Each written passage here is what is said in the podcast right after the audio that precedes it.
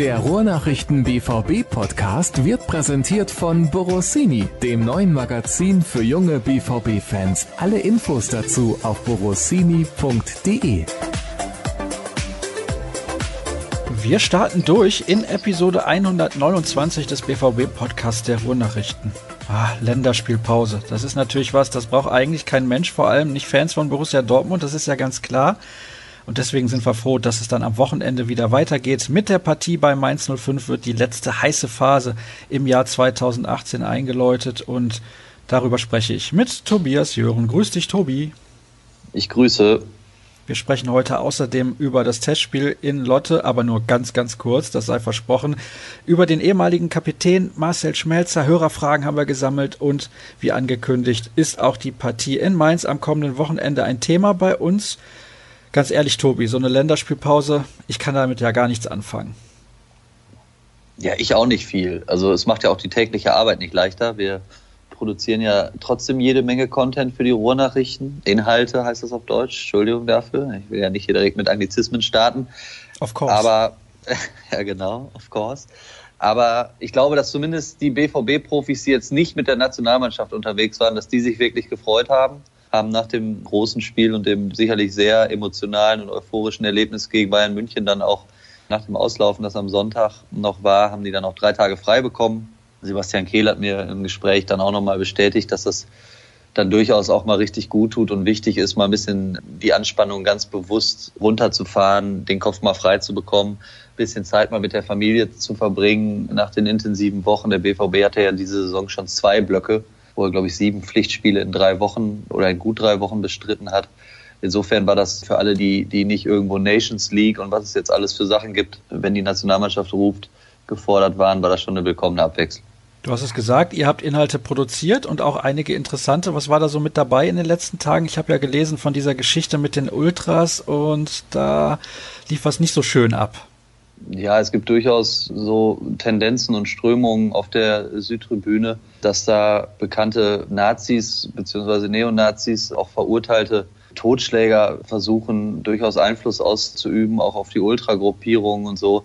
Das ist harter Tobak und sicherlich eine Entwicklung, wo es jetzt gilt, für den Club auch in Kooperation mit Polizei diese Unterwanderung, die da zumindest in Teilen irgendwie stattfinden soll, scheinbar zu unterbinden. Den Artikel gibt es natürlich noch zu lesen unter ruhrnachrichten.de und da könnt ihr euch registrieren bei RN Plus. Das ist dann zunächst auch mal kostenfrei, also wer sich dafür interessiert, einfach mal vorbeischauen.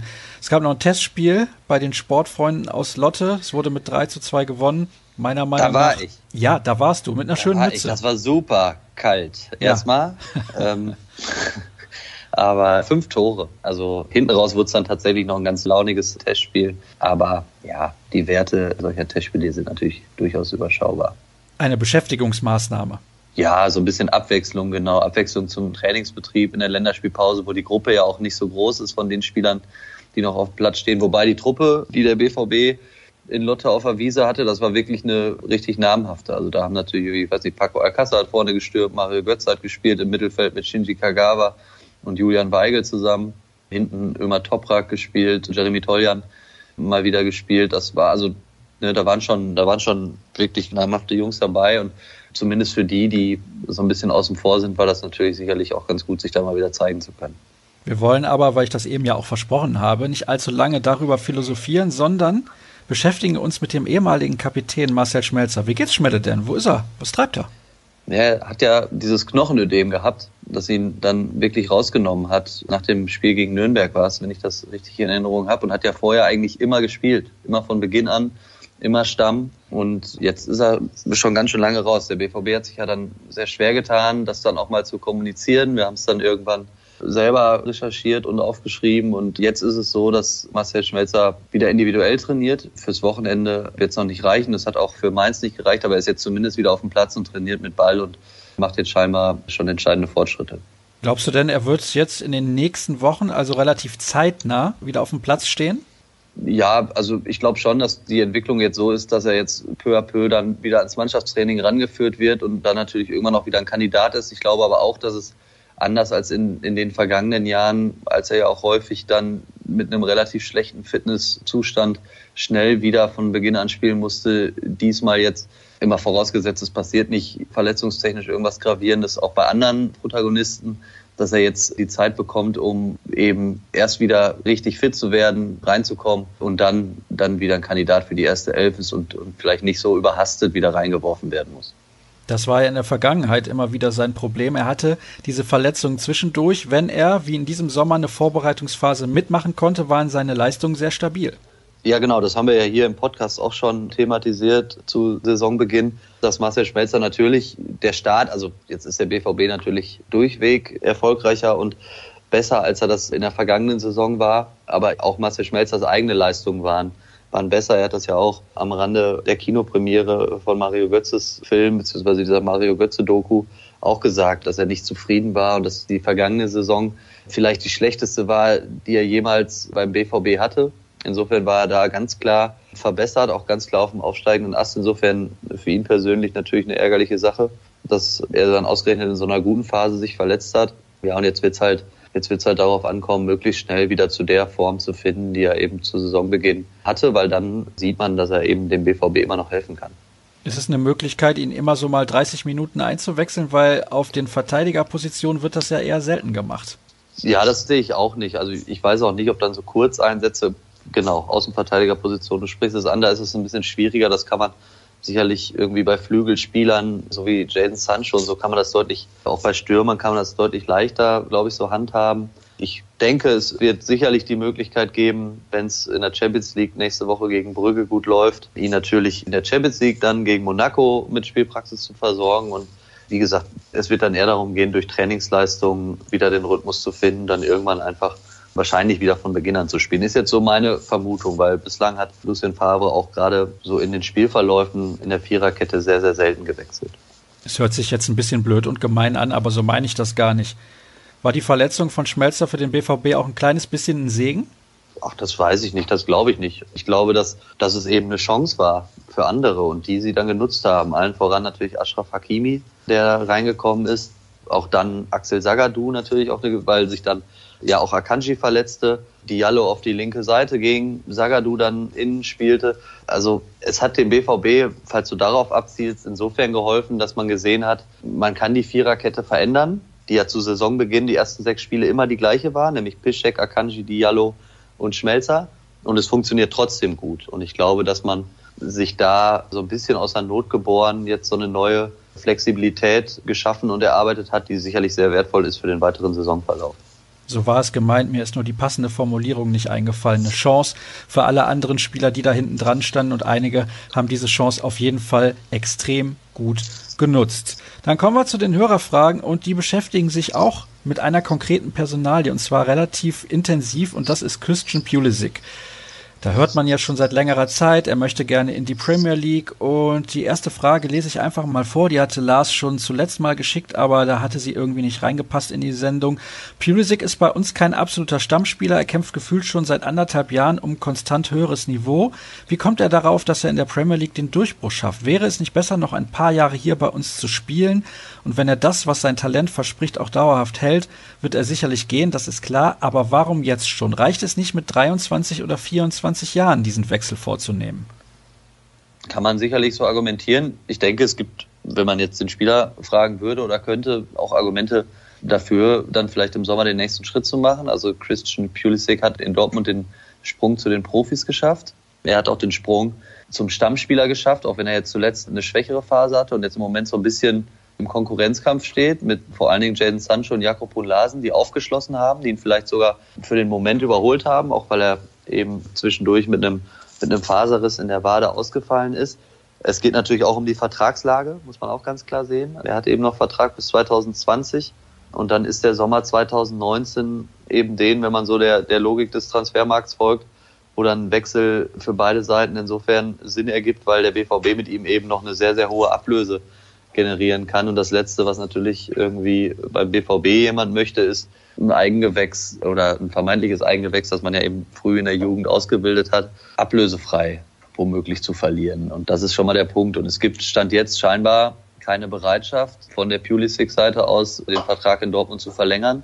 Und dann geht es eben darum, wie es weitergeht. Ich kann natürlich so aus Fansicht das teilen. Ich glaube aber so eben, wie vor allen Dingen die Vertragslage ist, dass es natürlich bei aller Romantik, die wir hier gerne im Podcast manchmal versuchen aufflackern zu lassen, auch um Geld geht. Und wenn Christian Pulisic sich im kommenden Sommer dann für einen Wechsel in die Premier League entscheiden sollte, dann wird er mit Sicherheit nicht schlechter verdienen, als er das gerade in Dortmund tut. Und Inwiefern das seiner Entwicklung dann hilft oder schadet, bleibt abzuwarten. Fakt ist, er bekäme, das ist jetzt viel konjunktiv, aber er bekäme die Chance, Premier League zu spielen und so selbstbewusst, wie ich ihn kennengelernt habe, traut er sich das, glaube ich, auch zu. Er traut sich das, glaube ich, auch bei einem Top-Club zu. Und dann wird sich eben zeigen, ob er mit der Einschätzung richtig liegt. Ich verstehe die Fansicht von Hörer Lars, glaube ich, in dem Fall und vielleicht auch von vielen anderen. Ich weiß aber eben auch, auch aus der Erfahrung mittlerweile, das habe ich ja jetzt nicht exklusiv, das ist ja eine Entwicklung, die man, die man eben sieht, dass da die Romantik im Zweifel an zweiter, dritter oder vielleicht auch nur vierter Stelle steht. Andreas wirft ein, dass Pulisic eventuell sogar schlecht beraten ist. Ja, das ist gut. Das liegt dann im Zweifel im Auge des Betrachters. Wie gesagt, ich könnte mir auch vorstellen zu sagen, okay, ich werde erst beim BVB zum unangefochtenen Stammspieler, vielleicht auch zum Star und gehe dann den Schritt als gestandener Spieler. Aber klar, wenn das große Geld lockt aus der Premier League und man jetzt natürlich auch nochmal als US-Amerikaner auf dem englischen Markt auch in der Heimat nochmal ganz anders wahrgenommen wird, dann kommen da schon Faktoren zusammen, die auch für Verständnis bei mir sorgen dafür, dass, dass er dann vielleicht den Schritt gehen möchte. Und ob man bei einem Wechsel in die Premier League, der einen noch viel reicher macht, als man eh schon ist, von schlecht beraten sprechen kann, das sei dann dahingestellt. Das ist halt so irgendwo die Wertung zwischen Geschäft und Romantik und ja, da mag ich dann nicht so wirklich ein Urteil sprechen oder fällen. Eine gute Beratung könnte aber auch sein, du pass mal auf, Christian, du verlängerst jetzt in Dortmund um zwei Jahre, du bist immer noch extrem jung und gehst dann in zwei Jahren nach England, wenn du dich sportlich nochmal weiterentwickelt hast. Dann bist du immer noch in der Lage, zehn Jahre ganz locker in der Premier League zu spielen. Ja, irgendwie mit einer festgeschriebenen Ausstiegsklausel, da gibt es natürlich Möglichkeiten. Ja, aber ich glaube, dass es vor allen Dingen darauf ankommt, eben Klarheit in die Personalie zu bringen, dass es sich nicht irgendwie so durch die Saison schleppt. Und dann wird man sehen, wie groß die Zahlungsbereitschaft aus England wirklich ist. Aber ich denke, wenn, wenn der BVB in der Lage ist, irgendwas zwischen 50 und 70 Millionen mit einem Spieler zu generieren, der in der eigenen Jugend ausgebildet und als Profigeschäft rangeführt worden ist, dann, dann ist das ja zumindest ein guter Deal, mit dem alle Seiten gut leben können. Andreas würde auch noch gerne wissen, wen du denn für talentierter hältst, Sancho oder Pulisic? Ich glaube, also ich halte Jaden Sancho für noch spektakulärer und im Gesamtpaket vielleicht auch für, für noch talentierter, wobei da reden wir bei beiden übers, übers oberste Regal. Also das sind beides absolute Top-Talente und das soll sich jetzt nicht in irgendeiner Form abwertend anhören, aber Sancho hat natürlich vielleicht einen noch filigraneren Ansatz, also der ist, der ist irgendwie noch eleganter in dem, was er macht, der ist vielleicht auch noch ein bisschen versierter, was so die technischen Fähigkeiten angeht. Und er hat natürlich gerade den Vorteil, dass bei ihm auch so gut wie alles klappt. Und so aus dem, aus dem aktuellen Eindruck denkt man vielleicht, dass Sancho die noch größere Nummer werden kann in Zukunft. Aber das sind natürlich schon beides Spieler, die, die, wenn sie den nächsten Schritt gehen und dann noch einen Schritt gehen und irgendwie auch was so die ganze Berufsauffassung und Einstellung angeht, professionell und ehrgeizig bleiben, dann sind das sicherlich zwei Spieler, die auf allerhöchstem europäischen Niveau echte Akzente setzen können. Dann kommt noch eine Frage von Lars, auch die hat mit einer Personalie zu tun, nämlich Axel Witzel. Und da gab es wohl Gerüchte, dass Manchester United Interesse am Belgier haben könnte. Das würde er ja, ja gar nicht verstehen und fände er relativ schlimm, wenn das denn zustande kommen würde. Zumal ja Manchester United sportlich auch deutlich schlechter dasteht als der BVB. Ja, aktuell ist das so, keine Frage. Also ich habe das auch gelesen, die Gerüchte, dass José Mourinho sich, glaube ich, Axel Witzel auch jetzt bei der belgischen Nationalmannschaft persönlich angeguckt hat. Die Vertragslage ist eindeutig. Ich glaube, da muss man sich jetzt aus BVB-Sicht keine Sorgen machen. Axel Witzel hat ja fast zeitgleich mit den Gerüchten um Manchester United, die ja nicht zu verhindern sind, hat er ja auch selber wirklich gesagt, dass der Schritt nach Dortmund einer der besten Schritte war, die, die er bisher in seiner Karriere irgendwie gegangen ist. Der fühlt sich hier pudelwohl, der genießt es eben auch, dass seine Heimat Lüttich nicht ewig weit weg ist der ist hier super angekommen in der Mannschaft. Der ist ja auch auf Anhieb einfach irgendwie Chef und die Fans liegen ihm auch zu weiten Teilen schon zu Füßen. Also ich kann mir nicht vorstellen, dass das hier nach einem Jahr endet. Da kann, glaube ich, Manchester United mit Geldscheinen wedeln, wie sie wollen. Das kann ich mir auch nicht vorstellen, zumal ja Axel aber, Witzel. Also nur Aha. falls das die, mhm. aber nur falls das die Frage war, also dass Manchester United Interesse an Axel Witzel hat, das kann ich durchaus nachvollziehen. Und ich weiß, dass das sogar im Sommer wohl auch schon der Fall war, aber dass eben der BVB den großen Vorteil hatte, dass wirklich alle im Club davon überzeugt waren, dass Axel Witzel ein super Transfer war und ich glaube, oder Transfer wäre. Und das war in Manchester ein bisschen anders. Da gab es durchaus auch Zweifler und da fehlte dann so die Überzeugung. Und insofern konnte der BVB ja im Sommer wirklich namhafte Konkurrenz in dieser Personalie auch ausstechen. Und dass das eine gute Entscheidung war, das spätestens eigentlich seit, ja, weiß ich nicht, eigentlich ist es seit dem ersten Spiel klar, aber mittlerweile ist es, ist es völlig außer Frage. Was ich dazu noch sagen wollte, war, dass er natürlich in Russland bei Zenit St. Petersburg und auch in China, glaube ich, den einen oder anderen Euro schon verdient hat und das in seinem konkreten Fall, glaube ich, kein Beweggrund wäre, Dortmund zu verlassen in Richtung Premier League. Dann gucken wir, was haben wir denn hier noch? Hat Kagawa noch eine Chance in der ersten Mannschaft oder nur noch in Anführungsstrichen bei den Amateuren?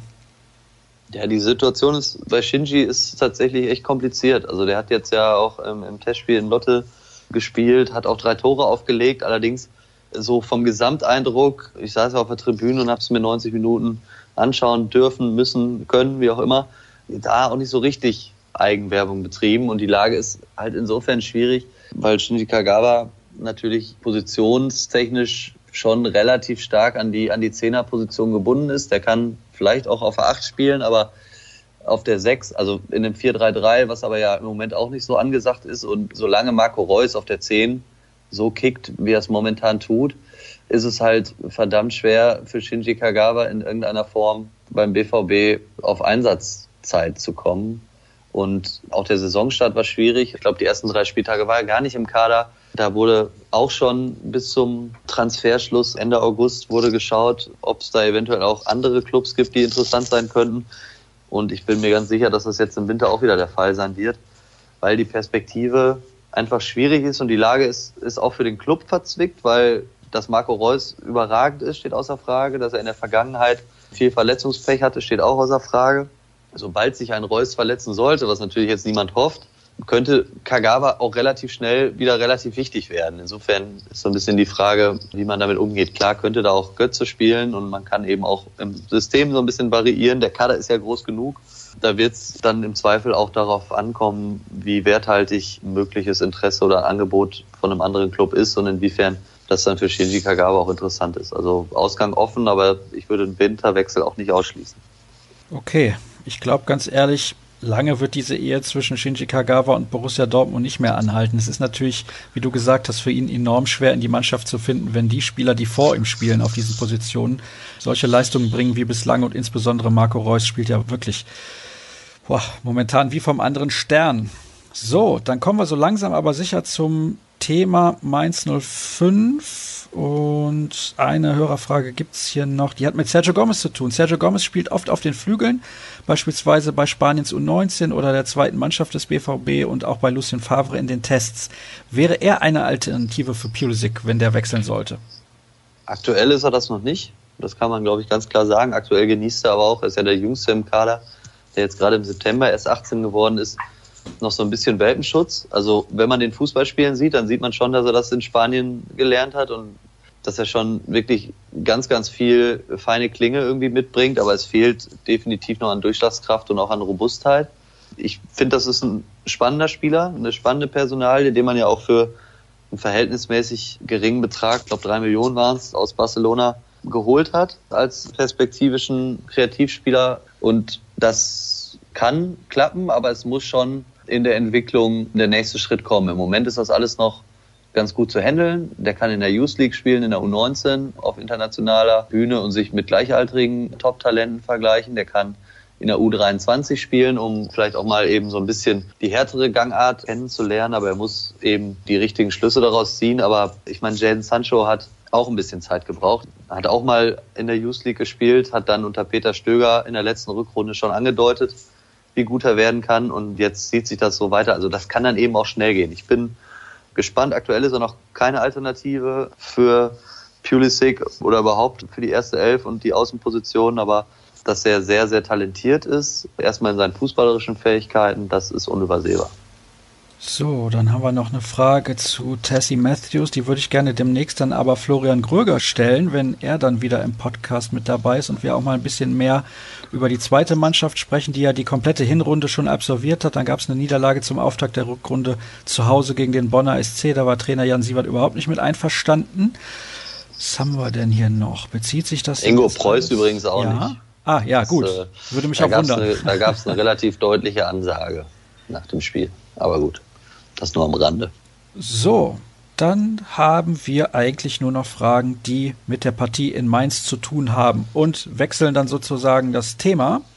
Glaubt ihr, dass sich der Erfolg gegen die Bayern und der derzeitige Höhenflug negativ auf das Spiel gegen eine vermeintlich schwächere Mannschaft wie Mainz auswirkt? Und was tippt ihr? Ja, da sind auch viele Konjunktive schon, schon in der Frage eigentlich drin. Ne? Also die Antwort also das ist jetzt irgendwie so doof, das erstmal so, so zu beantworten. Aber das weiß man ja natürlich erst hinterher, wenn man, wenn man irgendwie sieht, wie das Spiel läuft. Also die Erfahrung dieser Saison zeigt, dass ich eigentlich nicht unbedingt die Sorge habe, dass, dass irgendwie da jetzt so ein Spannungsabfall zu befürchten ist, dass dann irgendwie in Mainz die Leistung nicht passt. Ich glaube, dass es trotzdem ein sehr kompliziertes Spiel wird, weil ich Mainz einfach für einen komplizierten Gegner halte auf dem Papier klare Sache und natürlich ist der BVB auch Favorit, da müssen wir überhaupt nicht drüber reden, aber wenn man sich Mainz so anguckt, die haben sich richtig gut verstärkt. Die haben mit zwölf Gegentoren, wenn ich das richtig weiß, genauso viele erst kassiert wie der BVB und sind eben zusammen mit dem BVB oder bilden zusammen mit dem BVB die zweitbeste Defensive der Liga. Also es ist nicht einfach gegen die Tore zu schießen und es ist auch nicht einfach gegen die irgendwie so einen richtig glamourösen Auftritt hinzulegen. Das hat der BVB im Zweifel immer in petto, wenn es läuft und wenn, wenn vielleicht auch ein frühes Tor gelingt. Aber das kann eben auch eine zähe und schwierige Angelegenheit werden, die dann irgendwie so Geduldsprobencharakter bekommt. Insofern, um die Frage zu beantworten, ich glaube, es wird ein schwieriges Spiel. Ich glaube, dass der BVB trotzdem gewinnt und ich glaube, dass der erste Teil der Frage eigentlich mit Nein zu beantworten ist. Also würde mich überraschen, weil bisher eben die Mannschaft sich immer so bodenständig auch selber gegeben hat, auch selbstkritisch gegeben hat, dass sie eigentlich nicht irgendwie den Eindruck hinterlassen hat, dass da Gefahr besteht, dass irgendwer jetzt denkt, es geht auch mit 80 Prozent. Aber wirklich wissen tut man es natürlich erst am Samstagnachmittag. Zwölf Gegentore ist richtig. Zehn haben sie allerdings auch erst geschossen, kommen damit aber auf eine relativ gute Bilanz von vier Siegen, drei Unentschieden und vier Niederlagen in diesen elf Spielen und 15 Punkte genau. reichen derzeit für den neunten Platz aus. Also die wissen, wie man effizient spielt und dann können wir nur hoffen, dass das gegen Borussia Dortmund nicht der Fall sein wird. Wird Jallo wieder ja. dabei sein, fragt René? Ich glaube, er könnte, wenn er müsste. Es ist nicht ganz einfach zu beantworten tatsächlich. Also er hat gearbeitet hier in Dortmund jetzt während der Länderspielpause. Der BVB hat uns allerdings nur ein einziges Mal beim Training zuschauen lassen. Das war vergangenen Donnerstag und seitdem nicht mehr. Die Tore sind dicht, das heißt, so richtig direkt zu beurteilen, mit den eigenen Augen zu beobachten, ist es für uns in dieser Woche leider nicht. Und der BVB tut sich auch naturgemäß sehr schwer, was so die Kommunikation angeht, gerade bei Verletzungen. Die Pressekonferenz am Donnerstag mit Lucien Favre. Da wird die Frage mit Sicherheit kommen und die Wahrscheinlichkeit ist nicht gering, dass es heißt als Antwort, wir werden sehen und wir müssen abwarten. Also insofern ist da ein Fragezeichen hinter. Ich glaube aber, abgesehen davon, dass wahrscheinlich vor allen Dingen die Notwendigkeit nicht unbedingt gegeben ist, um ihn zu bringen, weil ich denke, dass Akanji, der ja auch nochmal bei der Schweizer Nationalmannschaft ausgesetzt hat, spielen kann und dann auch dann Axel Sagadou wieder spielen kann, Lukas Piszek spielen kann Ashraf Hakimi spielen kann, so dass ich glaube, dass es, also es gibt keinen Grund dazu, bei Abdou Diallo irgendwas zu riskieren. Klar, der spielt bei seinem Ex-Club und der wird sicherlich großes Interesse daran haben, in Mainz auf dem Rasen zu stehen. Ich kann mir aber vorstellen, dass ihm das zumindest jetzt am Samstag erstmal noch vergönnt bleibt. Ist denn Mainz ein Gegner?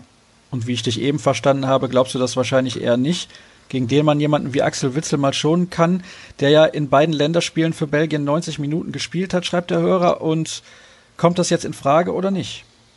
Ich glaube nicht. Also Axel Witzel hat es auch bisher wirklich beeindruckend gemacht. Also auch gerade was so die Physis anging, unheimliche Präsenz ausgestrahlt. Und bisher hatte man nie den Eindruck, dass der irgendwie überhaupt müde werden könnte oder ihn das belastet. Er spielt natürlich auch sehr intelligent. Das hilft ihm dann auch auf dem Platz. Also der kommt auch mal irgendwie mit einem Schritt weniger aus, weil er trotzdem gut steht und die Situation gut antizipiert und irgendwie bewältigt. Ich glaube aber, dass jetzt eben gerade nach diesem, wir haben ja eben drüber gesprochen, nach so einem euphorischen Sieg gegen die Bayern und jetzt dann nach der Länderspielpause wieder reinkommen, das ist ja schon wichtig. glaube ich, nicht der richtige Zeitpunkt ist, um Axel Witzel eine Pause zu geben. Er wird sicherlich eine kriegen. Wenn in der Champions League irgendwie die Möglichkeit besteht, dann sicherlich da, wenn da irgendwie die Gruppenkonstellation schon klar ist und vielleicht auch nochmal dann irgendwie im Laufe ja, weiß ich nicht, vielleicht dann am Wochenende drauf gegen Freiburg, aber das sind jetzt natürlich alles, alles wichtige Spiele und ja, manche Spieler müssen dieses große Pensum einfach abspulen. Da halte ich dann eher die Wahrscheinlichkeit für groß, dass wenn es der Spielverlauf zulässt, dass man ihn vielleicht mal nach 60 runternehmen kann und er zumindest nicht über 90 gehen muss. Das gilt natürlich auch für Marco Reus. Umso deutlicher das Ergebnis, umso größer die Chance und umso eindeutiger der Spielverlauf, umso größer die Chance auf mal zumindest so eine kleinere Pause oder zumindest die Perspektive nicht über die volle Distanz Vollgas geben zu müssen. Die Frage zum Abschluss, welche Mütze wird Tobi mit nach Mainz nehmen? Gar keine, ne? genau, gar keine. Florian und Dirk fahren hin. Insofern kann ich die Mütze im Schrank lassen. In Mainz ist ja echt kalt so, vor allem jetzt zu dieser Jahreszeit, da ist das Stadion ist ja so draußen auf dem Feld. Ich kann mich erinnern, ich war letztes Jahr da, als Peter Stöger da sein Debüt als BVB-Trainer gegeben hat. Das war noch ein bisschen später im Dezember. Da war es richtig frisch und den nächsten Auftrag, wenn es draußen kalt ist, mache ich auch gerne wieder mit Mütze, aber zumindest am Samstag muss ich keine einpacken, weil ich gar nicht nach Mainz fahre. Ich fahre aber nach Mainz, das heißt, es wird einen Podcast geben, auch nach dem Spiel. Muss ich eine lange Unterhose so. einpacken? Habe ich das gerade richtig verstanden? Weiß ich nicht, aber es kann schon frisch werden da. Das ist natürlich gar nicht nach Plan. Nee. Naja, kann man nichts machen. So ist es ja. halt. Ja. Hoffen wir auf einen Sieg und ein gutes Spiel, das uns ein bisschen erwärmt. Das soll es gewesen sein für die aktuelle Ausgabe des BVB Podcasts der Ruhrnachrichten. Normalerweise gibt es dann jetzt unser Outro. Erstmal gibt es noch kurz die Hinweise. At Tobi Jören bei Twitter, at Sascha Staat bei Twitter, at rnbvb sowieso und ruhrnachrichten.de und Printausgabe und alles, was ihr um den BVB wissen wollt oder erfahren könnt rund um Borussia Dortmund, findet ihr auf diesen Kanälen und jetzt gibt es dann halt ein anderes Outro. Hört einfach mal rein und bis in ein paar Tagen dann. Tschüss.